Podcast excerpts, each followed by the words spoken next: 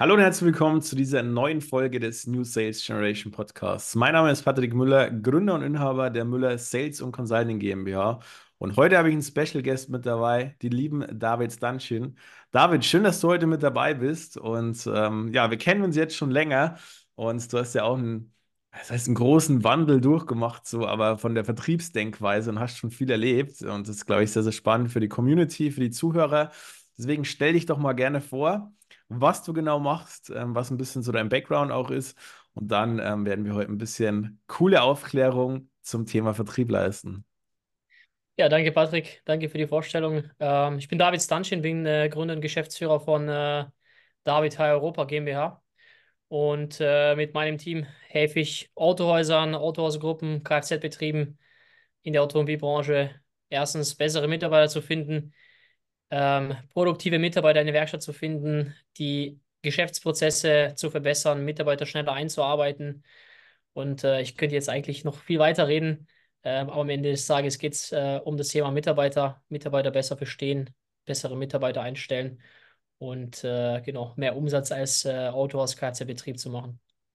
Mitarbeiter-Recruiting ist ja auch ein sehr, sehr geiles Thema. Ich liebe es auch so. Wir machen ja auch mittlerweile immer mehr Vertriebsmitarbeiter-Recruiting auch bei Unternehmen, weil es sich einfach so ergeben hat. Und im Endeffekt ist es einer der größten Needs einfach in den Unternehmen. So, ähm, und die Recruiting-Agenturen sind ja wie äh, in den letzten Jahren wie Pilze aus dem Boden gesprossen. Ne? Und da ist ja auch immer das Thema wichtig, okay, wie komme ich jetzt als an Kunden als Recruiting-Agentur. So, ich weiß es selber, da rufen zehn Leute am Tag irgendwie bei den Firmen an und die Leute sind schon abgefuckt, weil jeder gefühlt die gleichen Skripte, ja. Leitfäden und Floskeln und alles nutzt. Und äh, ich finde es halt sehr spannend und deswegen machen wir heute auch die, die, den Talk gemeinsam, weil du dich ja nicht nur mit dem Thema Recruiting in den letzten Jahren sehr intensiv beschäftigt hast, sondern dich selber auch sehr, sehr intensiv mit dem Vertrieb beschäftigt hast und ich schon fast sagen würde, so ein 180-Grad-Wandel auch irgendwo äh, gemacht hast, so auch von den Vorgehensweisen, von der Denkweise zum Vertrieb, was ich sehr, sehr cool finde. Vielleicht kannst du mal ein bisschen so erklären, wie du so die Anfänge bei dir waren im Vertrieb, was du da so gelernt hast, gemacht hast vielleicht, was so die Erkenntnisse waren ja. und wie du jetzt Vertrieb machst, damit wir mal so einen kurzen Abriss haben und dann steigen wir eben ein bisschen tiefer in die einzelnen Stationen ein damit wir da die Leute ähm, perfekt abholen, mitnehmen können und euch, wie gesagt, ähm, guten Content, gute Aufklärung zum Vertrieb leisten können. Und ich glaube, es sind einige Mythen dabei, glaube ich, kann man sagen, äh, die, die man immer denkt, die man machen muss, äh, die man aber auf jeden Fall nicht machen sollte, wenn man wirklich erfolgreich sein möchte mit Vertrieb. Ja, ich meine, äh, am Ende des Tages ich habe mit 18 angefangen ähm, zu, zu verkaufen. Ich habe mit 18 angefangen, ähm, habe ich selbstständig gemacht nach dem Abitur. Ähm, von dem her war es am Anfang natürlich immer so, okay, ähm, bist ein junger Kerl, ähm, kommst jetzt äh, in das Thema Verkaufen rein. Ähm, erstens vertraut dir keiner, weil du siehst auch erstmal jung aus. So. Und zweitens, wenn du halt noch nicht genug Wissen über eine bestimmte Branche hast oder über bestimmte Sachen, dann ist es natürlich auch am Anfang schwierig, da ähm, ja, den Menschen auch ein gewisses Vertrauen zu geben. Ich habe äh, viel getestet, viel probiert gehabt. Äh, ich habe auch viele Kurse damals gekauft äh, mit 18, 19, 20, 21 und ähm, habe so eine aggressive Art von Verkaufen gehabt, weil ich meine, das hat auch funktioniert. Ne? Am Anfang ähm, 2000, was war das dann, 2020, so ein bisschen ähm, gab es ja noch nicht so viele Agenturen auf dem Markt. Das war ja so ein bisschen so das neue Geschäftsmodell. Und ähm, ja, ich meine, dann habe ich halt auch Geschäftsführer angerufen. Ich kann mich noch daran erinnern, da gab es eine Geschichte, da äh, das Gespräch war echt von Anfang an so richtig komisch. Ja? Und ich habe irgendwie Termine ausgemacht, Termin gekriegt. Und äh, dann kam ich in Zoom-Call mit ihm rein und äh, das Erste, was er gesagt hat, ja, was, was soll das eigentlich? Ja, was war das für ein Gespräch letzt, äh, letzte Woche? Und äh, das war für mich auch so die ersten Learnings, ähm, die, die ich, äh, die ich ja rausgenommen habe auch eher mehr menschlich das Ganze so gestalten und nicht mehr so dieses wie so ein Roboter, einfach so ein Skript abzulesen oder irgendwelche Sprüche zu, zu klopfen ähm, als Einwandbehandlung, wie man es schon nennt. Ähm, genau, das waren so die Anfänge. Ähm, die Einwandbehandlungen so auswendig gelernt ähm, und nicht so richtig reagiert auf den Menschen, äh, auf das, was er eigentlich sagt und ähm, ja, was er mir kommunizieren möchte, letztendlich am Telefon. Das heißt, du hast ja halt so deinen Leitfaden gebaut, deine Strategie und warst halt so sehr in dieser Strategie, in diesen Leitfaden drin, dass du eigentlich gar nicht wirklich zugehört hast, sondern einfach dein, dein Zeug runtergerattert hast und eigentlich die Leute ja gar nicht abgeholt hast, ne? Ja, ich am Ende des Tages, ähm, ich habe ja, ich habe noch keine Ahnung gehabt, so ähm, was genau auf unsere Dienstleistung äh, auch passt. Ja, ich habe noch nicht so ganz ähm, den Dreh rausgehabt, ähm, wie die Branche funktioniert, wie die Menschen auch so drauf sind. Also kein Zielgruppenverständnis, würde ich das einfach mal nennen heutzutage. Ähm, ich wusste nicht, wie die Kunden drauf sind. Ich wusste nicht, wann sie am besten erreichbar sind. Ich wusste nicht, äh, was sie stört, ähm, was sie sich vielleicht wünschen, wann ich sie anrufen soll am besten. Ja, das alles weiß ich halt heute natürlich, aber war halt ein langer Weg. Ähm, und damals am Anfang natürlich auch viele Geschichten. Äh, ja, ich könnte jetzt echt äh, stundenlang drüber lachen. Ne? Ich glaube, das große Thema ist ja am Anfang immer, man erkundigt sich nach Vertrieb und man findet halt leider, wenn man googelt oder auf YouTube schaut, immer nur diese ganzen Hardcore-Schienen. Und äh, diese, diese ganzen Sachen, die eh schon jeder nutzt, so, aber die halt immer nur auf kurzfristig, meiner Meinung aus, ausgelegt sind. Weil du kannst zwar mit diesen Strategien oder mit diesen Leitfäden oder Floskeln, kannst du natürlich Termine generieren. Und oft ist es auch so, dass es dann wieder diese Leute gibt, die einem zeigen, wie man Telefontermine vereinbart. Aber es heißt ja noch lange nicht, dass diese Telefontermine dann auch gut sind, dass da wirklich Leute auch in den Terminen dann sitzen. So, wenn du da irgendwie reinpusht oder reindrückst.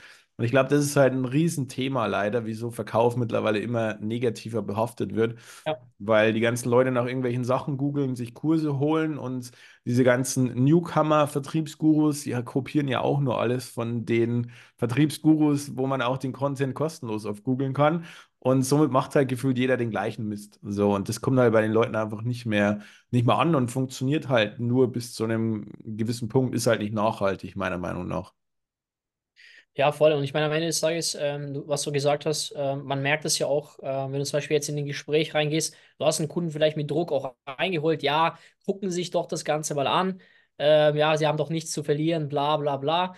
Klar, der Kunde nimmt sich dann die 15 Minuten Zeit, kommt dann in ein kostenfreies Erstgespräch und was passiert dann? Der Kunde kriegt ja gar keinen Mehrwert, ja. Der Kunde wird einfach nur wieder irgendwie abgefragt, ja, was machen Sie für einen Umsatz, wie viele Mitarbeiter haben Sie, was suchen Sie für eine Stelle?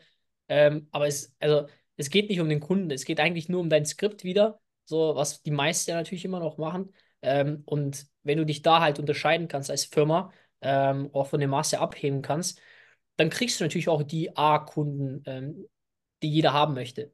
Oder vielleicht auch die Kunden, die irgendwo schon schlechte Erfahrungen gesammelt haben, aber sehr gute Kunden sind. Und ähm, das merke ich halt immer öfter, vor allem jetzt in letzter Zeit, ähm, weil der Markt ist ja seit vier, fünf Jahren so in diesem Thema so Agenturmodell. Und ähm, jetzt haben die Kunden schon vieles ausprobiert. Und ähm, die Dienstleister, die wirklich eine gute Arbeit liefern, die kriegen oder da bleiben die Kunden natürlich auch. Und ähm, die, die halt nicht abliefern, da gehen die Kunden natürlich auch weg. Ist ja auch immer ein großes Thema, so mh, Mittelstand. Mittelstand funktioniert ja auch nochmal ganz anders im Vertrieb, wie zum Beispiel jetzt B2C-Vertrieb oder so. Und deswegen oft diese ganzen Leute, die im Vertrieb ausgebildet werden, so diese, diese ganzen sogenannten Closer und so, die haben ja gar keine Ahnung, wie sie überhaupt mit mittelständischen Unternehmen oder mit Leuten sprechen. So, die, die gehen dann mit dieser Hardcore-Schiene rein und wollen dann Druck aufbauen. So, also so kannst du halt nicht als 20-Jähriger mit irgendwie einem 50-jährigen Vorstand von dem, von dem Konzern oder Geschäftsführer von einem großen mittelständischen Unternehmen sprechen. Die nehmen dich halt schon nicht ernst. Und deswegen, Ja. die Leute lernen ja gar nicht, was Vertrieb im Kern wirklich ist. Die lernen ja nur dieses Schmerz, Angst, Einwandbehandlung, vielleicht noch Setting, ne? Und, ähm, und halt dann irgendwie mit Verknappung dann irgendwie da was zu machen und die Leute dann reinzudrücken. Aber die lernen ja gar nicht den Kern von Vertrieb, weil meiner Meinung nach ist der Kern von Vertrieb Ja. Kommunikation. Mhm. Kommunikation, weil über Kommunikation baust du Vertrauen auf. So. Und über diese ganzen anderen Punkte baust du ja kein Vertrauen auf, weil vertraust du jemanden, der dich unter Druck setzt, der dir Angst macht, der irgendwie bei dir irgendwie Schmerzen verursacht, so, so baust du ja kein Vertrauen auf. So, und Einwandbehandlung brauchst du meiner Meinung nach in 95 Prozent, nee, ich sage sogar in 99 Prozent aller Fälle nicht, Weil Einwandbehandlung kommt nur, weil du vorne nicht geschafft hast, Vertrauen aufzubauen, weil du vorne schon Bullshit gemacht hast im Vertriebsprozess Aus dem oder Kunden ein im Gespräch. Was sagst du? Aus dem Kunden ein schlechtes Gefühl gegeben am Ende des Tages. Genau. Und äh, Patrick, ich habe da echt eine eine coole Story. Ähm, Hau raus. ich ich habe ähm, natürlich auch viele Vertriebler schon bei mir gehabt in der Firma. Und ähm, ich kann mich noch daran erinnern, jetzt der letzte Vertriebler, der bei mir war, ähm, der ist auch nach, glaube ich, zehn Tagen, ähm, hat er einfach selber gesagt, das passt einfach nicht mehr. Der hat Kaltakquise gemacht und äh, also wirklich Cold Calls jeden Tag. Und der kam auch von dem äh, High-Ticket-Closer-Ausbildung, ähm, hat er, hat ab, abgeschlossen, acht Wochen lang, hat er irgendwie zweieinhalbtausend Euro bezahlt. Und als er zu mir kam, so am ersten Tag, ähm, natürlich habe ich dann äh, ein bisschen mit ihm äh, Sachen besprochen. Und ich habe einfach gemerkt, äh, der kann ja gar nichts. So. Also ich muss ihn von null ausbilden. Dann habe ich ihn gefragt, okay, was hast du denn überhaupt da gelernt? Also natürlich auch in dem Prozess schon vorher, klar. Ähm, aber da sind wir nochmal die Sachen durchgegangen und dann habe ich aber gemerkt, okay, der hat irgendwie irgendwelche Sachen auswendig gelernt, irgendwelche Situationen, die gar nicht so passieren in der Praxis. Und klar, das Thema B2C ist komplett anders als B2B. Wenn ihr jetzt einen Geschäftsführer anruft, äh, ist es natürlich anders, als äh, wenn ihr jetzt irgendwie eine, keine Ahnung, eine Bürokauffrau anruft oder ein Automobilverkäufer, der jetzt irgendwo angestellt ist. Es ist ein komplett anderes Gespräch. Ähm, und der hat dann irgendwie nach, ich glaube, der hat fünf Tage Kaltakquise gemacht, nicht mal eine Woche, also doch eine Woche fast. Ähm, am nächsten, äh, in der nächsten Woche Montag ähm, ruft er mich um, nee, der hat mich nicht angerufen, der hat, der hat einfach eine Nachricht geschrieben in unser ähm, Team, äh, Team, äh, in unsere Team-App. Schreibt er, ja, ich muss jetzt äh, schnell los. Ich mich so, okay, da ist irgendwas Komisches, da ist irgendwas im Busch. Ich rufe den so an, der geht nicht ran. Ich kann jetzt nicht, ich melde mich später. So, er ist eigentlich bei der Arbeit, ne? Also hat er remote gearbeitet, aber ähm, auf einmal ähm, schreibt er, ja, ich melde mich so in zwei Stunden. Und da war schon für mich klar, okay, das wird nichts. Ähm, ich rufe den nochmal an, der geht nicht ran. Und dann ist er rangegangen, nach fünf Minuten hat er mich zurückgerufen. Und dann das Erste, was er sagt, David, ich kann das nicht mehr. Und ich so, also natürlich einfühlsam, ja, es ist dein Mitarbeiter. Äh, Was meinst du denn damit genau? Also erstmal Rückfrage gestellt. Ja, es geht einfach nicht, ich kann das nicht. Dieses, ich habe mich angelogen, ich habe dich angelogen, ich kann das nicht. So. Und dann ist auch so direkt für mich, ähm, ja, sage ich mal, im Kopf äh, ein Ring gewesen, okay, also auch diese ganzen Leute, die von den High-Ticket-Ausbildungen kommen, es macht ja gar keinen Sinn, weil die Leute haben keine Ahnung, die haben nichts gelernt. Die haben einfach irgendwas äh, verkauft bekommen ähm, und denken sich, okay, ich kann jetzt äh, den Menschen irgendwas verkaufen, obwohl das nicht die Wahrheit ist. Das größte Problem ist ja dran, und deswegen, das ist ja wie im Recruiting, wenn man sich mit Vertriebsrecruiting beschäftigt, gibt es ja über 40 Prozent, ähm, ich glaube 44 Prozent Fluktuationsquote im Vertrieb, was jeder Zweite ist, der seinen Job wieder verlässt. Und der größte oder der meiste Grund ist falsche Erwartungshaltung. So. Und das ist ja bei diesen ganzen High-Ticket-Closer-Ausbildungen oder wie die alle heißen, ist es ja dasselbe. Die Leute werden geködert, Ja. dass sie schnell viel Geld verdienen können, wenn sie so eine Ausbildung machen. So und lernen, wie sie quasi anhand von einem Skript runterlesen oder 15 Minuten Telefonate so und so viel Geld bekommen Mhm. was halt schon die komplett falsche Intention ist. So, weil wenn ein Vertriebler nur den Fokus hat, Geld zu verdienen, so und ähm, dann so reingeht, dann kann es schon nicht funktionieren. So, klar gibt es Leute, die kannst du über, über Geld motivieren, da ist Geld der Motivator, aber es gibt halt viele Vertriebler, die, die, die wollen sich wohlfühlen, die wollen ihre Zeit frei einteilen. Wir haben auch in diversen Projekten haben wir halt auch verschiedene Vertriebstypen. Wir haben zum Beispiel einen, der ist brutal, der legt jeden Tag richtig viele gute Termine, so und ähm, wo richtig viele Deals entstehen. Der hat komplett, der macht der hat komplette Vertrauensarbeitszeit, der macht sein Ding so, der schreibt mir jeden Tag das Reporting. Das läuft einfach, weil ich weiß, wie ich mit dem umgehen muss. So, und das ist genau wichtig. Du musst mit jeder Person im Vertrieb anders umgehen. Du kannst dich alle über einen Kamm scheren und das ist halt schon das Hauptproblem von diesen ganzen Closern, dass die halt alle über Geld geködert werden. So, und dann sind sie schnell unzufrieden, wenn sie merken, oh, ich verdiene doch nicht so viel Geld, weil sie eine komplett falsche Erwartungshaltung haben. Und deswegen alle, die halt immer mit diesen High-Ticket-Closern oder so arbeiten, die haben halt auch immer eine riesen Fluktuation im Vertrieb. So, das ist halt leider so. Ja, und das, das Thema ist natürlich auch, ähm, also wenn, wenn man jetzt die, die Sachen vergleicht, wenn jetzt jemand von einem High-Ticket, äh, von der High-Ticket-Ausbildung kommt, und ich meine, wir haben ja über das Thema gesprochen, ne? Also Agentur, ähm, hohe Schlagzahl, Kaltakquise, das ist ja immer noch in unserer Branche halt ähm, ja, ein Riesenthema. Ja, wir müssen viel Schlagzahl machen, wir müssen viele Anrufe machen, um eben Termine zu legen, um eben Kunden reinzubekommen. Ähm, aber Aber ist jetzt es wirklich so? Also, ähm, ich habe komplett eine andere Erfahrung mittlerweile. Ähm, ich habe das auch gemacht. Also am Anfang, ähm, ich habe am Tag 100, 150 äh, Wählversuche gemacht. Ich habe das auch ein paar Jahre gemacht. Ähm, irgendwann, ich meine, ich bin selber auch Geschäftsführer, das ist ein bisschen anders bei mir, aber irgendwann merkst du natürlich auch, okay, was ist halt wichtig? Wichtig ist, ähm, erstens bei dem Kunden im Kopf zu bleiben, ähm, auch vielleicht ein bisschen längere Gespräche mit den Kunden zu führen. Ja, ich habe zum Beispiel heute ein Gespräch gehabt, der ist noch nie Kunde bei uns geworden, aber ich habe schon mittlerweile so einen guten Draht mit, äh, zu, zu ihm. Das Gespräch ging heute eine halbe Stunde. Wir haben über Gott und die Welt geredet, also in der Branche natürlich, über die Branche, über die Entwicklung, über alles Mögliche. Ähm, aber solche Gespräche kannst du auch nur führen, wenn du dich für den Menschen interessierst. Und das kannst du auch nur führen, wenn du dich auch in der Branche auskennst. Weil wenn du jetzt einfach nur als Vertriebler in eine Branche reinkommst, ähm, wo du, wo du keine Ahnung hast, äh, ich glaube, das werden wir rausschneiden, ne? Nee, nee, du kannst weitersprechen. Ja, wenn du, wenn du einfach ähm, in, in eine Branche reinkommst als Vertriebler, wo du keine Ahnung über die Branche hast, wo du keine Ahnung über, über Menschen hast, über die Zielgruppe und die Firma dir das nicht beibringt oder die Firma dir das nicht erklärt, was das für Menschentypen sind, wann sind sie am besten erreichbar, wie sind sie drauf mittags, wie sind sie drauf morgens, wie sind sie drauf abends, dann wird es extrem schwierig für dich. ist halt ein Riesenthema. Die meisten gehen halt immer nur auf Quantität, aber die überlegen sich halt gar nicht die Qualität dahinter. So, für die, für die ist halt einfach so, es geht halt nur darum, Termine zu vereinbaren. So, aber es geht halt nicht um den Mensch dahinter. Und wenn du so den Vertrieb aufbauen willst, wird es halt nie nachhaltig funktionieren, weil wenn du auf Schlagzahl gehst, hast du irgendwann die Zielgruppe relativ schnell durch. Du hast jetzt die Zielgruppe Autohäuser. Ich weiß nicht, weißt du, wie viele Autohäuser es in Deutschland gibt?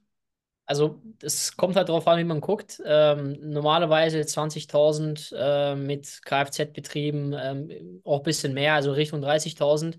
Aber so an sich Autohäuser, gerade vielleicht nur 10.000 und das wird immer weniger. So, Ja. Und wenn du jetzt von 10.000 ausgehst und du machst jeden Tag, keine Ahnung, 100 oder 200 Anwahlen, gehen wir mal nur von 100 aus, dann kann man sich ausrechnen, wie schnell diese 10.000 durchtelefoniert sind. So, 10 und am äh, Tag erreicht, 15 am Tag erreicht. Also 10% äh, Erreichbarkeitsquote ist in der Branche normal. Ja. ab, aber irgendwann hast du die halt durch. So, und äh, hast es aber nicht qualitativ gemacht. So, und ähm, Das ist halt nie nachhaltig, weil was du schon erzählst, so, man muss halt, manchmal dauert es länger, manchmal hat man Kontakte, mit denen hat man über ein Jahr lang Kontakt immer wieder mal und irgendwann kaufen die. So, und das ist ja viel entspannter, weil es sind viel geiler. Klar, es ist vielleicht ein langer Sales Cycle, aber im Endeffekt hast du immer gute Gespräche.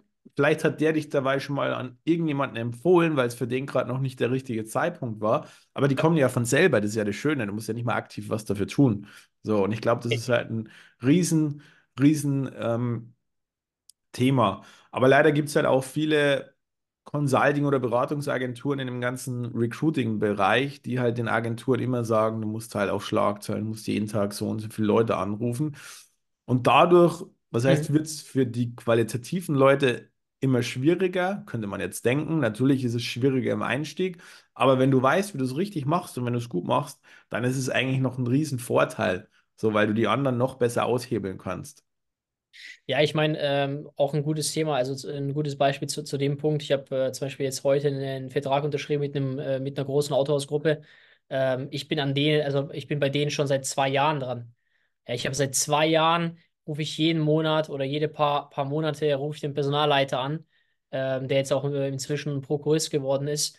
Ähm, damals, als wir angefangen haben, Kontakt aufzunehmen, ja, also eigentlich komplett dagegen gewesen. Ähm, aber es dreht sich halt mit der Zeit, ja ähm, je, je mehr du dran bleibst, umso mehr denkt sich auch der Mensch dahinter so, oh wow, also der ist irgendwie, irgendwas hat der. So. Und ähm, als wir, als geht wir, mir irgendwie auf den Sack, aber genau das ist es nämlich. Und, und irgendwann sagt ja auch der Mensch so, ja, dann stehen, jetzt mal ganz ehrlich, ähm, sie sind so hartnäckig, Ähm, und äh, ist irgendwie diese Hartnäckigkeit, das hat mich angezogen. Ja, ähm, vor zwei Jahren hätte ich vielleicht gesagt, nee, machen wir nicht.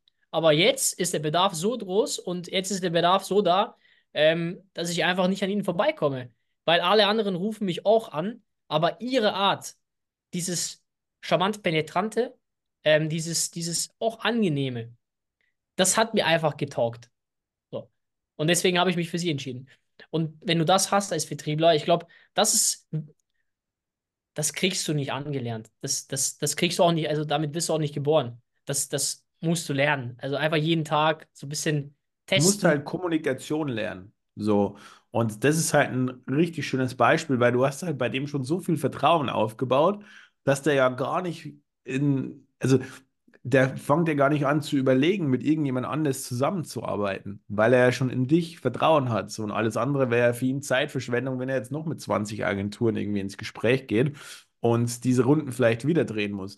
Und anderer Punkt dazu es ist halt oft so, dass noch nicht der richtige Zeitpunkt ist.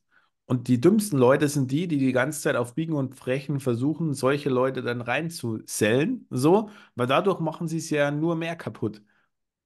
Und die größten Deals sind meistens die, die halt über dieses Vertrauensthema gehen, so, und wo meistens länger sogar Vertrauen aufgebaut werden muss. Ja, ich meine, äh, ich habe selber auch ein paar Deals schon äh, wirklich verkackt, ähm, weil ich natürlich auf Biegen und Brechen äh, den, den das Gespräch ähm, bringen wollte oder im Verkaufsgespräch gesagt habe, du musst heute eine Entscheidung treffen, bla bla bla. Ähm, jetzt heute, weil wenn du heute nicht die Entscheidung triffst, dann ma machen wir das nicht mehr. Ähm, und wenn du das halt einem Geschäftsführer sagst, der, keine Ahnung, ich gehe jetzt von mir aus, ich habe jetzt äh, fünf Mitarbeiter, so, wenn, wenn mir jetzt jemand sagt, hey, du musst heute eine Entscheidung treffen, dann sage ich, dann ich ihm, da ist die Tür, wir können Laptop zuklappen und äh, wir sehen uns nie wieder. Danke. So. Aber weil du es gerade angesprochen hast, wir haben uns ja ungefähr vor zwei Jahren, glaube ich, so um den Dreh kennengelernt, Ja. ne? Über einen gemeinsamen Kontakt und waren ja in einem Gespräch, weil die Überlegung war, ob ich euch im Vertrieb begleite. So, ihr ja, hattet ja noch zwei andere im Rennen, habt euch dann für jemand anderes entschieden und da war ja schon das Thema, wo ihr schon gesagt habt, okay, ähm, durch diese Strategie von jemand anderen habt ihr halt die Leute so unter Druck gesetzt und gesagt, ihr müsst heute eine Entscheidung treffen, dass euer Cashflow oder Umsatz ein bisschen eingebrochen ist, weil ihr im Endeffekt äh, in sechs von sechs Deals irgendwie fünf verballert habt. So, weil die Leute dann gedacht haben, so, ja, dann dann halt nicht. So, ich lasse mich von dir nicht unter Druck setzen. So, ja, leider habt ihr dann nicht mit mir zusammengearbeitet, weil ihr dachtet, ihr habt da jemand Besseres gefunden, wobei ich glaube im Nachhinein nicht das vielleicht der beste Weg war. Aber schau, allein das ist ja auch schon wieder cool, dass wir trotzdem in Kontakt geblieben sind. So, und jetzt auch den Podcast aufnehmen. Wir haben uns letztens in Dortmund getroffen, gut unterhalten, weil ich bin da genauso. So, klar, damals hat es vielleicht nicht gepasst, so. Und vielleicht auch, wir arbeiten ja jetzt ja auch nicht zusammen, weil du dich ja auch schon um einiges weiterentwickelt hast und weil ja gerade auch nicht der Bedarf da ist. Aber dafür nehmen wir jetzt diesen coolen Podcast auf. Wir sind connected. Vielleicht Hm. schieben wir uns Kontakte hin und her und so. Es, es gibt ja so viele Möglichkeiten immer. Man muss ja nicht immer direkt jemandem was verkaufen oder mit jemandem zusammenarbeiten, sondern man muss halt auch mal überlegen, was diese Person vielleicht fürs Netzwerk bedeutet. Ja, das ist auch ein wichtiges Thema, was du ansprichst. Ich meine, das Netzwerk ist das A und O, ja. Also je besser dein Netzwerk ist, umso, umso mehr, umso, umso schneller kommst du auch voran. Weil wenn du einen guten Kontakt hast, ähm, kann sein, dass er dir zehn gute Kontakte liefert. Gutes Beispiel, ich habe einen Kunden, mit dem arbeite ich seit, ich glaube, zweieinhalb Jahre zusammen schon mittlerweile. Ähm, ist ein, Ford-Händler, 100 Mitarbeiter. Ähm, und der hat mir letztes Jahr zum Beispiel, glaube sieben oder acht Kunden reingebracht. Ein Kontakt, also ein Kunde von uns. Und wenn du es einfach nur multiplizierst, ja, wenn, selbst wenn von, von diesen sieben, acht, äh, sechs Kunden bei uns bleiben und einer halt unzufrieden ist, was ja auch eine normale Quote ist, also nicht sein sollte, aber ähm, es gibt immer einen Menschen, der wegen irgendwas unzufrieden ist. Das, das kann man nicht vermeiden, zu 100 Prozent. Ähm, dann hast du schon eigentlich das Ziel erreicht, ne? Und das multipliziert sich ja immer weiter. Dann kannst du dir ausrechnen, wie viel irgendwelche anderen, wie viel Calls die führen müssen oder Schlagzahl-Calls, bis sie diese acht Deals closen. Im Ja, ist, negativen Sinne. ist, schon, ist, ist, ist schon ein Stück. Also ich glaube, äh, da müssen sie schon mindestens 50, 60 Termine machen. Äh, und wenn die eine zehnprozentige Abschlussquote haben, dann äh, reicht es vielleicht. Weil wir sprechen ja auch von der Zielgruppe jetzt, die du hast, die ja auch schon ein bisschen gebrandmarkt ist, ne? Und äh, wo du auch nicht so leicht, also leicht reinkommst. Aber es, es ist halt in vielen Branchen schon so, dass viele halt einfach schon gebrandmarkt sind, leider von halt schlechten Agenturen von schlechten Dienstleistern, die halt vielleicht guten, in Anführungsstrichen, guten Vertrieb machen. äh, aber im Endeffekt Vertrieb und Marketing hardcore machen, aber letztendlich hinten raus nicht delivern. Und so. Und das ist ja das, was bei vielen Unternehmen passiert. Die müssen vorne die ganze Zeit Neukunden reinschütten, weil Ja, hinten immer alles runterfällt, weil sie die Leute gar nicht halten können. Und ich kenne viele in der Bubble, die, die, die auf einmal auf dem Erdboden verschwunden sind, so, die richtig viel Umsatz gemacht haben weil die ganzen Kunden unzufrieden waren und hinten runtergefallen sind und am Schluss wurde dann Insolvenz angemeldet und so. Habe ich schon viele Fälle miterlebt. Deswegen, äh, ich würde mich nie ködern lassen als Agentur oder Dienstleister von irgendwelchen Leuten, die dir zeigen wollen, wie du jetzt noch mehr Cash oder Umsatz machst mit irgendwelchen Schlagzahlgeschichten oder irgendwelchen Massensachen, weil das wird nur kurzfristig funktionieren. So, irgendeinen Punkt gibt es immer, der dich dann zerlegt. Entweder weil die Kunden unzufrieden sind, weil du nicht delivern kannst, keine Ahnung. Vielleicht bekommst du Abmahnungen auch, passiert ja auch oft, negative Bewertungen, weil die Leute dann abgefuckt sind, weil du anrufst. Oder auch die Leute, die dann noch E-Mails rausschicken, massenmäßig. Dann hast du einfach auch mal 15 schlechte Google-Bewertungen, die ja, du, die du drin hast. So, also das spielt dir halt immer negativ rein in alles, was du machst. So, und dann kannst du danach noch den besten Vertriebler da sitzen haben, noch den besten Vertriebsprozess haben und vielleicht wirklich auf Qualität telefonieren. Aber die ja, Leute googeln trotzdem nach dir und dann hast du schon Vertrauens, hast du da schon einen Vertrauensbruch, weil da musst du noch mehr Vertrauen aufbauen, um das wieder wegzumachen, was die ja. über dich da im Internet finden. So, und das Ja, ist halt immer ein meine, Riesenthema. Es gibt, es gibt auch so einen Punkt, ähm, was, was extrem, extrem wichtig ist. Ähm, wenn du jetzt überlegst, okay, ähm, viel Schlagzahl, ähm, viele, viele Kunden gewinnen. Ähm, vielleicht kann das auch funktionieren. Ja, das kann zwei, drei Monate funktionieren. Das kann auch vielleicht fünf Monate funktionieren, ein halbes Jahr. Irgendwann kommt ein Punkt, wo du einfach, keine Ahnung, 10, 15, 20 Kunden aufgenommen hast, aber die Kunden nicht abarbeiten kannst, weil dein Fulfillment, also deine, deine Kunden-Delivery einfach nicht richtig aufgebaut ist dafür. Du weißt auch nicht, wie du die Kunden ähm, richtig abarbeitest. Ähm, ich meine, war bei uns auch nicht anders am Anfang. Wir hatten keine Ahnung, wie wir Kunden richtig, äh, wie wir, wie wir erstens Kunden richtig ähm, onboarden, wie wir den Kunden richtig helfen. Das musste man sich auch erstmal alles aneignen. Und dann verlierst du auch mal ein paar Kunden. Aber wenn du irgendwann ähm, nicht diesen Dreh rausbekommst, die Kunden zu behalten und immer wieder Vertrieb machen musst, ja, da, da die 80% deiner Kunden einfach weg sind, immer wieder nach ein paar Monaten, ähm, dann hast du halt ein Riesenproblem, weil da musst du immer wieder Vertrieb machen. Ähm, ich meine, ich zum Beispiel jetzt momentan, ich habe letztes Jahr viel weniger Vertrieb gemacht und ich habe trotzdem mehr Umsatz gemacht als, als das Jahr davor.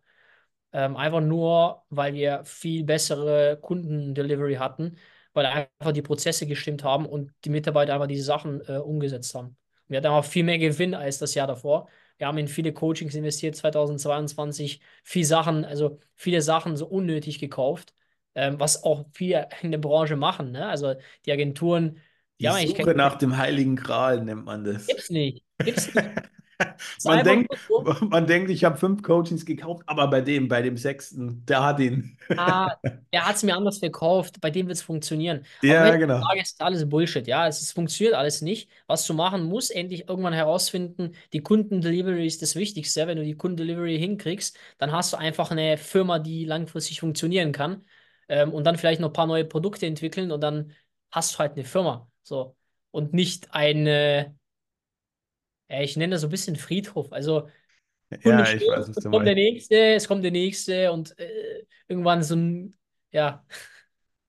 Aber wann würdest du sagen, hat das Umdenken bei dir so angefangen zu dem Thema Vertrieb? War das da, als das war, als wir da auch mal gecallt haben, wo das mit den Deals war? Mm, Wo ihr dann, glaube ich, nochmal irgendwie in so ein Vertriebscoaching oder irgendwas investiert hattet, was dann auch nicht so äh, der Hit war oder eigentlich äh, identisch zu dem war, was ihr bei dem anderen Coaching schon gelernt hattet. Irgendwie so, glaube ich, war das, aber vielleicht kannst du ja noch mal ein bisschen kurz drauf eingehen, wann so das Umdenken bei dir stattgefunden hat. Ich muss ganz ehrlich sagen, ich ähm, verfolge den amerikanischen Markt schon seit zwei Jahren ähm, ziemlich intensiv.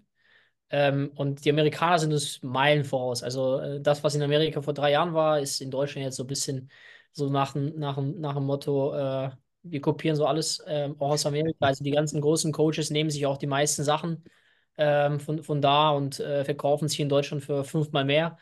Ähm, Problem ist nur, dass viele Sachen auch in Deutschland gar nicht so funktionieren wie in Amerika. Ich habe ja selber auch jetzt ein brandneues Projekt oder Partnerprojekt, wo ich als externer CSO auch mit drin bin aus Miami, äh, was auch richtig geil ist. Und ja, deswegen beschäftige ich mich auch immer mehr mit dem amerikanischen Markt. Aber wie du schon ja. sagst, so, das ist, der ist halt komplett anders. Einige Sachen kann man adaptieren, manche halt nicht so. Und äh, ja.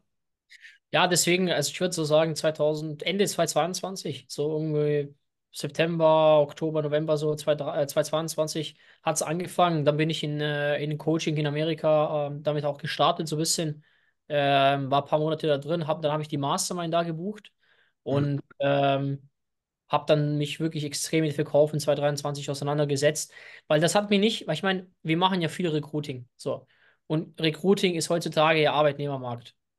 So. Das heißt, wir müssen verkaufen.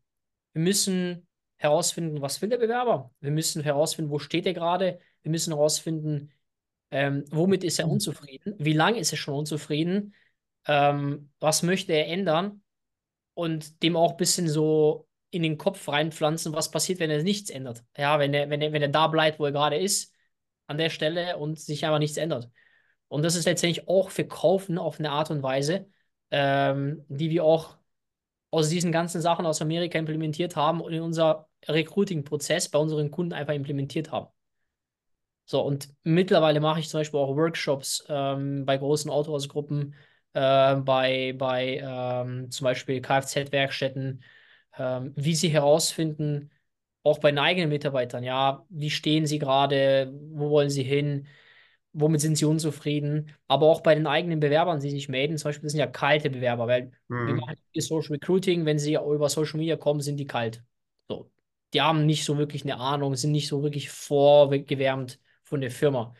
Und da bringen wir natürlich auch den Kunden bei, ähm, wie man mit diesen Bewerbern umgeht. Weil das ist ein komplett anderer Schlag vom Mensch, als der zum Beispiel, der sich bei dir gemeldet hat, der die Unterlagen geschickt hat. Ja, absolut. Die musst du ganz anders abholen. Ja, genau.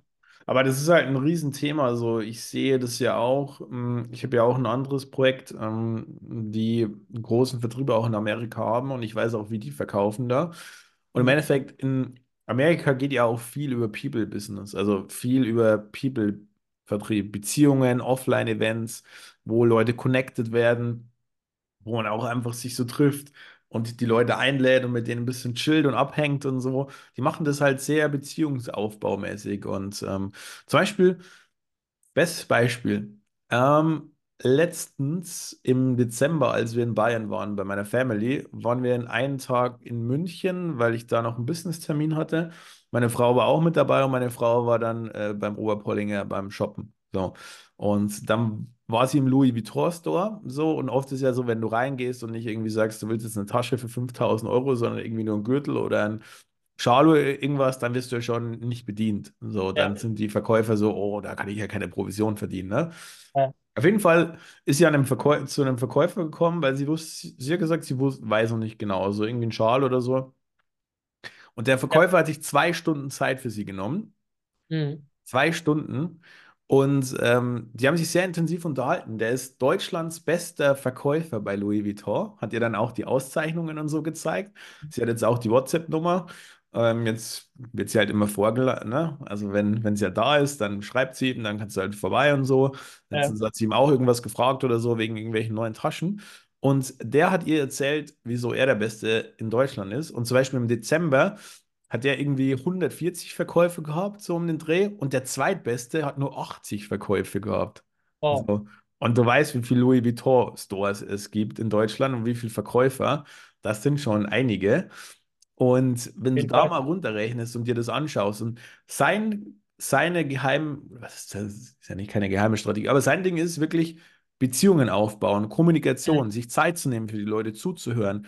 Und der macht halt langfristig viel mehr Deals, weil der baut halt die Beziehungen auf. Du weißt doch selber, wenn da irgendwie zwei so 60-Jährige reinkommen, ähm, zu Louis Vuitton, die irgendwie Multimillionärinnen sind oder so, dann kennen die wahrscheinlich auch noch zehn andere, die auch Multimillionärinnen sind. Dann werden die sagen, hey, ich war bei dem Verkäufer, ich habe auch die Nummer von dem, ich kann dir die geben, ruf den an, da kannst du hin, der ist super, der ist top. So, der baut halt die Beziehungen auf und somit wird der halt nachhaltig halt automatisch immer viel mehr Leute zu denen kommen, ohne dass der effektiv viel dafür tun muss.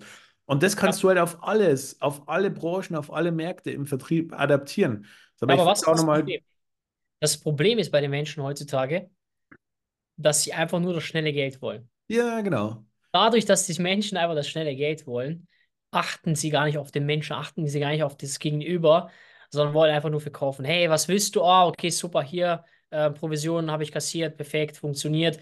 Ähm, ich meine, ich könnte auch sagen, hier, wir verkaufen Mitarbeiter, ja, wir verkaufen einfach mit Mitarbeiter, verkaufen jetzt den Kunden einfach nur irgendwelche Leute, ähm, dann sind sie schnell wieder weg und dann verkaufen wieder neue, immer wieder einfach nur. Aber der Kunde ist dann unzufrieden, kommt dann gar nicht mehr zu mir und dann habe ich halt äh, vielleicht, keine Ahnung, äh, die größte Gruppe Deutschlands verloren, nur weil ich einfach schnelles Geld wollte. So. Aber ich fand es da auch wirklich geil, so, weil ich kenne es halt, also B2C kennt man halt immer sehr hardcore-mäßig, ne? Und ich kenne wirklich fast keinen, der im B2C wirklich guten Vertrieb beherrscht und das wirklich so macht, so. Nachhaltig auch. Deswegen ist Ja. im B2, B2C ja noch eine größere, größere Fluktuation im Vertrieb wie im B2, B2B. Deswegen, das fand ich sehr, sehr geil. Und meine Frau weiß ja auch meine Einstellung zum Vertrieb. Deswegen war die auch sehr fasziniert und hat mir das dann sehr freudig erzählt. Und ja, das sind halt immer coole Stories auch. Und da sieht man so, dass man halt mit echten Beziehungen, mit echter Kommunikation Deutschlands bester Verkaufstrainer werden äh, Deutschlands bester Verkäufer bei Louis Vuitton sein kann. Und ich habe letztens auch mit jemandem hier von Google äh, aufgem- einen Podcast aufgenommen, der ist Key Account Manager. Der wurde jetzt auch schon zum zweiten Mal hintereinander zu Europas besten Seller ausgezeichnet. Der geht halt auch maximal auf Kommunikation und, und und äh, Beziehungsaufbau. So, und äh, da ergibt sich halt schon Muster bei den erfolgreichen Vertrieblern. So, nur leider sind die erfolgreichen Vertriebler meistens gar nicht so prä- präsent, sprechen gar nicht drüber, sondern leider nur immer die ganzen Idioten, äh, Leute, die irgendwie über Vertrieb sprechen und dann folgen leider noch mehr Idioten. So, das ist halt ein bisschen schwierig oft. Ja, weil sie auch keine, weil sie auch keine Zeit haben. Ja, genau. Beschäftigt natürlich die Beziehungen aufzubauen. Ähm, ich merke das auch bei meinem, äh, bei meinem Geschäft gerade. Äh, wenn du auch wirklich ähm, langfristige Beziehungen aufbauen willst, dann musst du auch, ähm, dann musst du dich für den Kunden auch interessieren. Dann musst du auch wissen, was mag der für einen Wein? Ähm, was macht er gerne abends? Äh, geht er gerne in eine Kneipe? Ähm, geht er gerne Golf spielen? Äh, geht er gerne Tennis spielen? Was macht die Frau vielleicht? Was, was mag die Frau? Dann schickst du vielleicht mal irgendwie eine, eine, keine Ahnung, eine Schokolade, genau die die Frau mag, einmal mal per Post oder schickst eine kleine Karte. Ey, lieber Kunde, ich wollte einmal nur ähm, liebe Grüße schicken. So. Das sind so Kleinigkeiten, die die besten Vertriebler unterscheiden von den Vertrieblern, die einfach nur irgendwas verkaufen wollen. So. Aber es ist einfach so. Und ähm, ich glaube, wenn man jetzt so ein Experiment machen würde, Und zwei, wir nehmen jetzt einmal Recruiting-Agenturen als Beispiel, weil wir, weil wir heute über Recruiting-Agenturen auch sprechen. Ähm, wenn man jetzt zwei Recruiting-Agenturen nehmen würden, die beiden komplett bei Null starten, ich glaube selbst, wenn man jetzt einen Zwei-Jahres-Zyklus nimmt, ich glaube, zwei Jahre würden schon ausreichen, dass die, die nachhaltig auf Beziehungsaufbau und Kommunikation gehen, dass die nach zwei Jahren besser dastehen, wie die, die Hardcore-Vollgas-Vertrieb machen. Im ersten Jahr sind vielleicht die besser, die Hardcore-Vollgas-Vertrieb machen. Die machen vielleicht noch mehr Umsatz. Aber nach dem zweiten Jahr, meiner Meinung nach, wird sich das schon, wird sich das schon ändern. Ja, also ich ähm, habe viele Agenturen kommen und gehen sehen, äh, die letzten vier Jahre. Äh, ich habe viele Agenturen im Recruiting kommen sehen. ähm, 200.000 Euro Monatsumsatz äh, gemacht, äh, dann auf 100.000 runtergedroppt, ähm, dann auf 50 und irgendwann waren alle Mitarbeiter weg. Ähm, Ja, ich Branchen, kenne auch viele Beispiele. Branchen geändert, äh, Opfer geändert. Ähm, und ich spreche natürlich auch mit vielen Leuten, ähm, wobei ich mittlerweile nicht mehr so viel in dieser ganzen Bubble drin bin, weil ich einfach keinen Bock drauf habe, ähm, dieses Agenturen und so. Ist halt auch Äh, sehr toxisch teilweise einfach. Ja, also ich habe mittlerweile ähm, einfach das Gefühl, ähm, jeder ist so ein bisschen auch unehrlich, erzählt irgendwelche Scheiße. Ähm, die, die Leute, die Leute wollen einfach nur zeigen, ah, wir sind die Geilsten, wir machen 100, 200.000 Monatsumsatz. Ähm, aber was wirklich die Wahrheit ist und was wirklich deren Probleme sind, darüber redet keiner so und keiner möchte sich auch wirklich öffnen. Deswegen mag ich das Ganze. Also ich bin einfach nicht so ein Mensch. Mag einfach authentisch, mache einfach ehrlich, ähm, wenn das passt. Deswegen ähm, sind wir auch in dem Gespräch heute. Ähm, das, zieht sich auch an. Ähm, und ja, das ist so das Wichtigste. Aber viele halt in der, in der Bubble oder in den Branchen, ähm, ja, von wo die auch herkommen, äh, da passt einfach nicht. Ja, ich weiß ganz gut, was du meinst. Du hast vorhin eigentlich noch einen coolen Punkt angesprochen, weil du gesagt hast, so, mh, ihr verkauft ja nicht nur so die, das Mitarbeiter-Recruiting. So, letztendlich verkauft ihr ja, ihr verkauft ja Lebensveränderung. Weil für die Leute, die einen neuen Job eingehen, kann es komplett lebensverändernd sein. So, für die Unternehmen kann es auch, oder für den Geschäftsführer kann es auch lebensverändernd sein, wenn der auf einmal einen richtig guten, richtig guten äh, Mitarbeiter hat, so und die Company dadurch noch weiter vorantreibt. So, aber letztendlich für die Leute, die sich bewerben und einen neuen Job bekommen, für die ist es ja oft wirklich lebensverändernd. Und Ich kann dir, deswegen ich kann dir meine Story erzählen. hau raus. unser Mitarbeiter-Onboarding ist komplett digital und jeder Mitarbeiter, der zu uns neu reinkommt, kriegt auch die Videos freigegeben. So, um was geht es in der Firma, was sind unsere Dienstleistungen und wie helfen wir den Firmen, wie helfen wir den Bewerbern. Und das ist genau das, was ich in Videos erzählt habe. Ähm, erstens, was machen wir? Wir helfen den Mitarbeitern, bessere Jobs zu finden, deren Leben besser zu gestalten, bessere Bezahlung zu kriegen, ähm, dass es der Familie besser geht und so weiter und so fort. Also es gibt viele Vorteile. Und wir helfen gleichzeitig den Firmen, bessere Mitarbeiter zu finden, die Scheiß-Mitarbeiter einfach aus der Firma rauszukicken, ja, die Probleme machen, ähm, die, die Teams auseinander, äh, auseinanderbringen und ähm, helfen denen auch dabei natürlich ähm, zu wachsen, helfen denen dabei, mehr Umsatz zu machen, helfen denen dabei, dass einfach auch andere Mitarbeiter, die in den Firmen sind, auch mehr Geld kriegen. Weil wenn die Firma wächst, wenn die Firma mehr Mitarbeiter hat, kann sie natürlich auch Mitarbeiter besser bezahlen. Es ist ein Win-Win für beide Seiten, plus ein Win für uns. Einfach geil. Das ist mega genial. Vor allem das Onboarding-Thema ist ja auch ein sehr wichtiges Thema. Äh, da könnte man auch 12 Millionen Stunden gefühlt drüber sprechen. Mm, vor allem auch im Vertriebsbereich. Was würdest du sagen, sind tatsächlich so die größten Probleme aus deiner Sicht bei mittelständischen Unternehmen in Bezug auf Vertrieb? Also, wenn man es jetzt mal so wirklich global betrachtet. So, geht vielleicht schon beim Recruiting los, geht bis hinten raus zu After Sales oder bla bla bla. Also da ist ja eine riesen Bandbreite. Aber was, was würdest du sagen, sind so die, die größten Probleme, die wirklich im Mittelstand herrschen? Wieso der Vertrieb meistens nicht läuft? Wo so die größten Bottlenecks sind, deiner Meinung nach? Ich werde auch was dazu dann sagen, aber ich bin mal Ja. gespannt, was so äh, deine Meinung dazu ist, weil du dich ja auch sehr intensiv damit auseinandersetzt. Ich meine, das größte Problem ist schon äh, kein Tracking. Also, so, wie willst du, das ist beim Recruiting genau das Gleiche. Wie willst du was verändern, wenn du nicht weißt, was gerade die, die, das Status quo ist? So, wenn du Kann schon nicht, nicht funktionieren. äh, äh, du, du willst was verändern. Ja, okay, es funktioniert, irgendwas funktioniert nicht. Ja, okay, was sind die Zahlen? Dann frage ich die Kunden immer, was sind die Zahlen? Bring mir die Zahlen auf den Tisch. Ja, haben wir nicht. Oh, scheiße. Also, ähm, ich habe auch äh, mit ein paar Agenturen schon gesprochen und dann sage ich so, ja, okay, was, was, was trackt ihr denn? Ja, wie viele Termine habt ihr ausgemacht? Wie viele Gespräche sind stattgefunden? Wie viele sind zum Termin erschienen? Ähm, das Tracking ist ja, es muss ja wirklich mega, mega aufgebaut sein, damit du auch die ganzen Zahlen hast und auch ähm, Sachen dann gucken kannst, was kannst du verändern, was musst du verändern, was läuft nicht. Das ist das größte Problem oder sage ich mal, größte Mythos. Ähm, ja, ich brauche keine Zahlen. So, Bullshit, du brauchst immer Zahlen. Egal, was du machst. Ähm, da natürlich auch keine klaren, keine klaren Prozesse. So, wenn ich, wenn ich keinen Prozess habe, äh, wenn der Prozess nicht niedergeschrieben ist, dann weiß ich nicht, wo ich hingehe. Also das ist genauso wie im Leben, einfach ohne Ziel durchs Leben zu laufen. Wenn du ohne Ziel durchs Leben läufst, weißt du auch nicht, ja, morgen bin ich da, übermorgen bin ich da und äh, dann bist du vielleicht auch mal unglücklich irgendwann im Leben, weil du dich fragst, ja, okay, wo soll es hingehen? Was mache ich im Leben? Also die größten zwei Fehler würde ich mal sagen. Also kein Tracking oder schlechtes Tracking und natürlich auch das Thema ähm, keine klaren Prozesse, keine klaren ähm, Regeln. Ja, kann ich nur unterschreiben.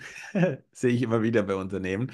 Aber meiner Meinung nach geht es auch schon vorne im Recruiting und alles los. Also dadurch, dass ich mich auch sehr intensiv damit beschäftige und man sieht einfach, wie hoch diese Fluktuationsrate ist, dass es aktuell über 70.000 offene Stellen allein im Vertrieb gibt.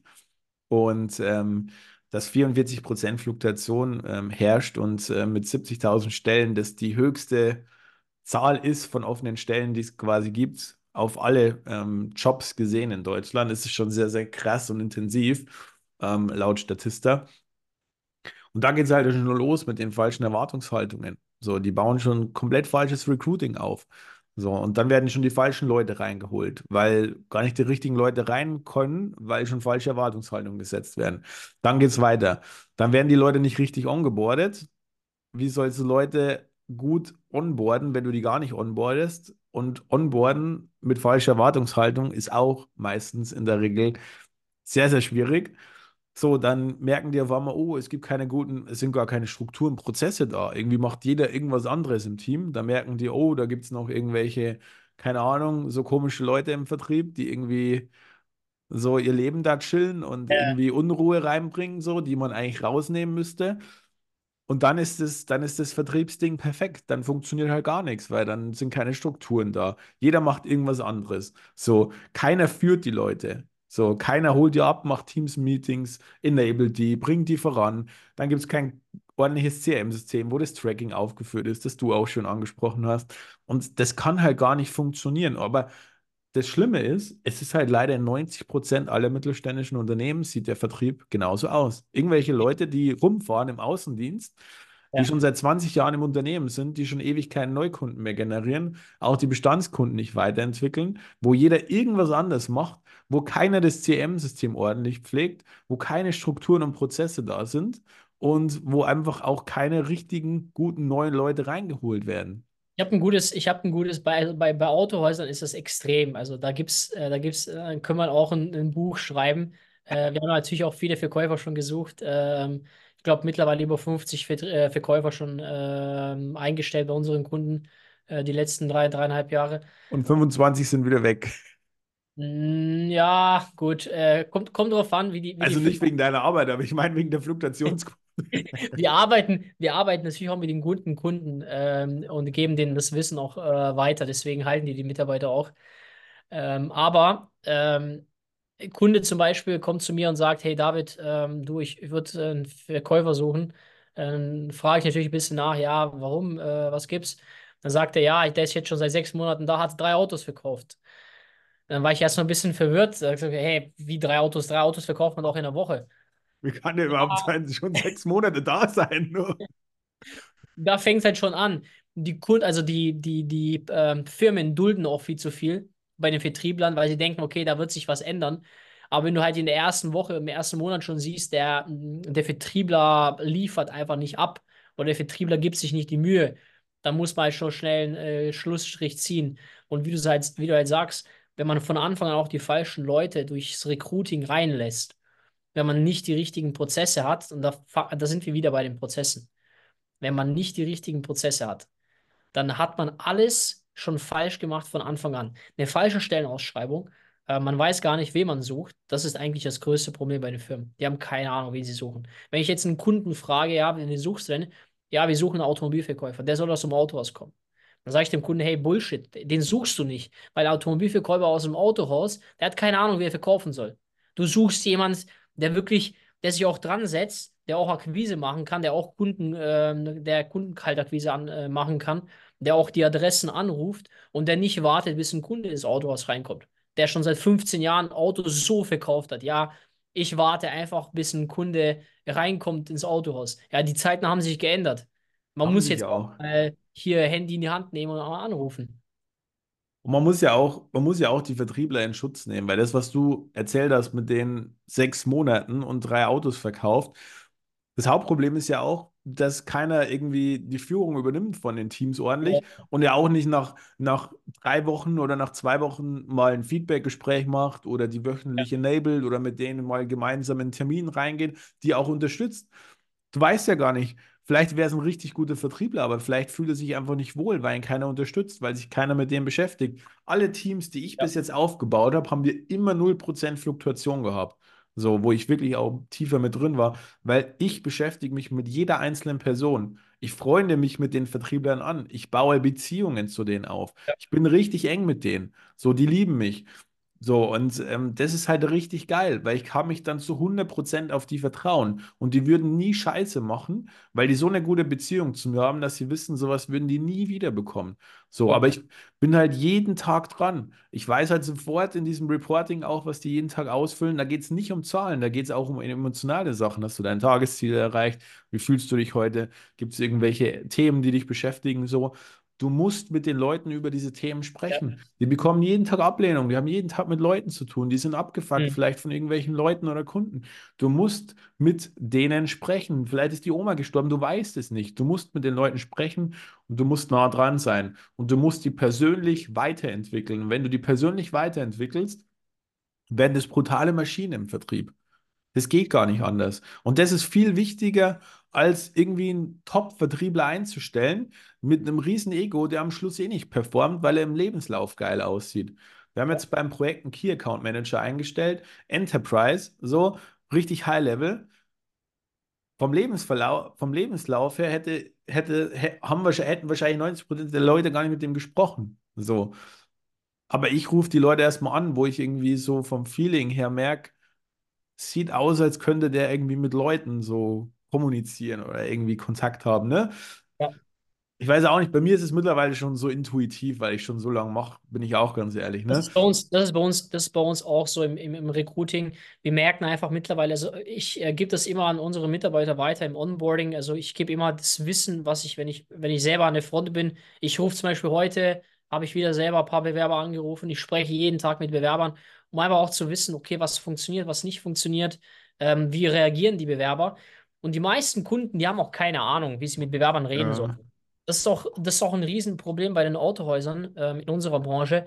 Ähm, die rufen Bewerber an, die haben gar kein Skript, die haben es noch nie gelernt, die haben, die, die stellen irgendwelche Fragen, hey, was hast du gemacht und so. Und die Äh, sind ja schon doch oft so von oben herab, so ja, arrogant, so.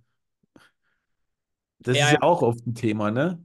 Das ist das, das ist das Schlimme. Ähm, erstens, die rufen immer auf sie, äh, per sie an. Also die meisten Autohäuser sind immer noch in diesem altmodischen Denken, ja. Und dann rufe ich zum Beispiel an, letztens ein Gespräch, ich glaube vor zwei Tagen war das.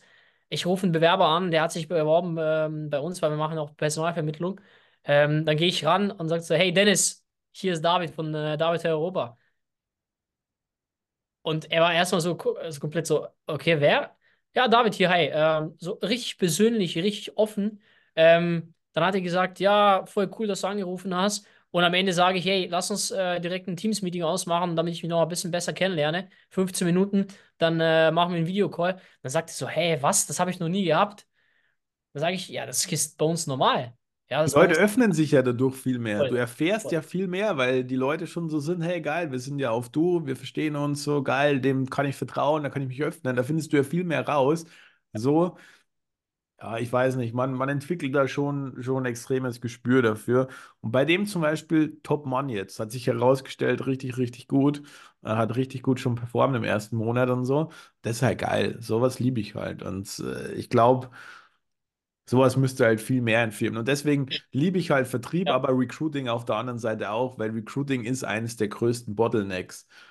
Nicht nur absolut. im Vertrieb, aber im Vertrieb sowieso auch. Und deswegen beschäftige ich mich mittlerweile so intensiv damit. Und deswegen haben wir jetzt auch mittlerweile oder entschieden, dass wir das halt auch jetzt mit anbieten, so generell für Unternehmen, weil wir da halt einfach viel Leuten helfen können. Ich mag's. Ich mag's, wenn coole Vertriebler in coolen, in coole Unternehmen, also wenn man coole Unternehmen mit coolen Vertrieblern connecten kann, die zusammenpassen. So, das ist halt, das ist Spricht halt richtig geil. Das ist halt, wenn du so Perfect Matches generieren kannst. So, und nicht ähm, diese scheiß 44% Fluktuationsquote, äh, die da herrscht im Vertrieb. Weil dadurch gibt es halt immer schlechtere Vertriebler auch und dadurch wird halt der Vertriebsmarkt auch nicht schöner oder besser.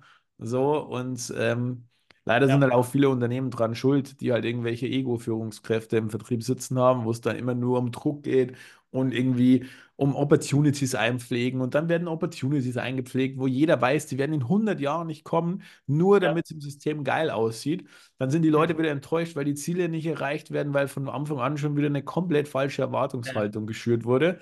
Und dann ist auf beiden Seiten Unzufriedenheit da, keiner kommuniziert offen, ehrlich drüber, keiner übernimmt die Verantwortung mal und sagt, hey, zack, es ist so, wir müssen es anders machen, was können wir machen und irgendwie das Team halt zusammenbringt, weil keiner von seinem hohen Ross herunter kann und jedem sein scheiß Ego immer im Weg steht. Ja, das ist, das ist auch, äh, das ist auch so ein Thema. Ich meine, ähm, wir könnten, wir könnten noch, äh, wir könnten noch mehr über, über ein wichtiges Thema sprechen, was ich auch selber an meiner eigenen Haut äh, erlebt habe. Ich habe mir gedacht, okay, Vertrieb, wenn ich nicht eigene Mitarbeiter habe, kann ich das auch mal outsourcen. Ne?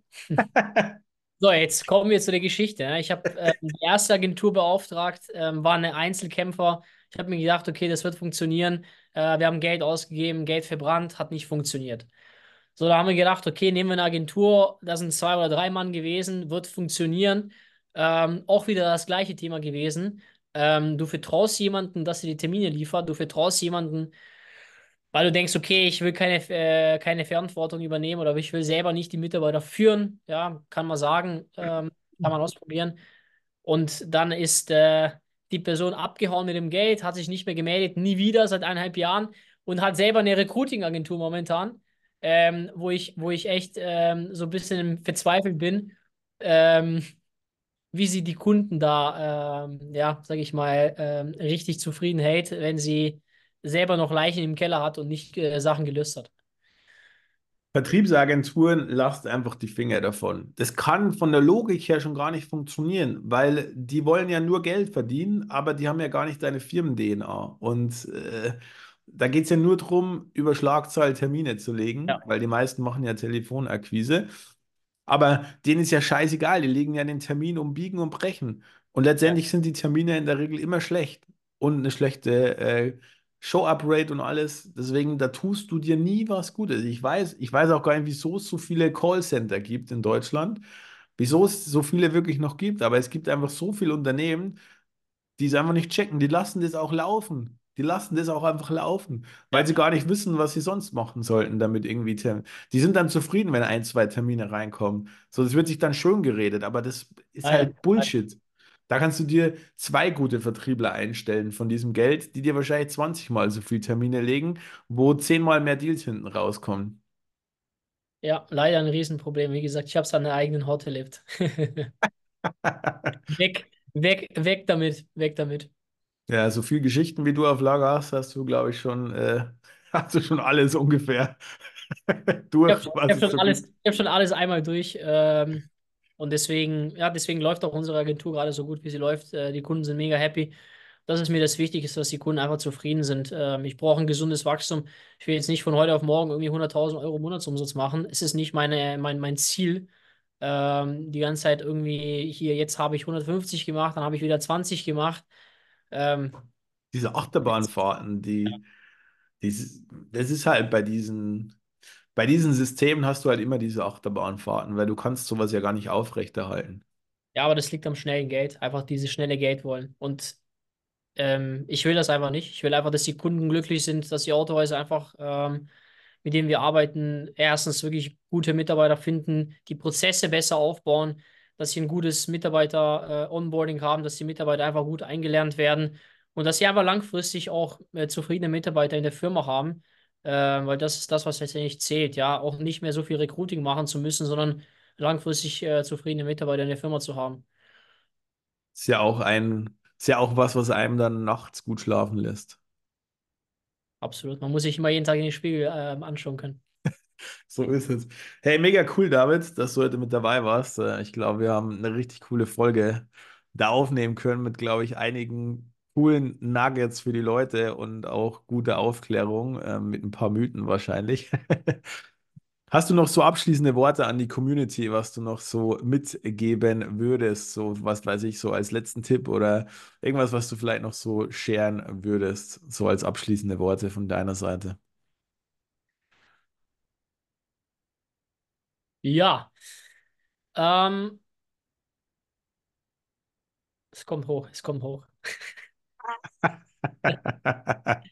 Ich hab, ich hab's. Ähm, bleibt an den Kunden dran. Ähm, bleibt an den Kunden dran. Macht keine Schlagzeilakquise, weil es bringt euch langfristig kein Geschäft.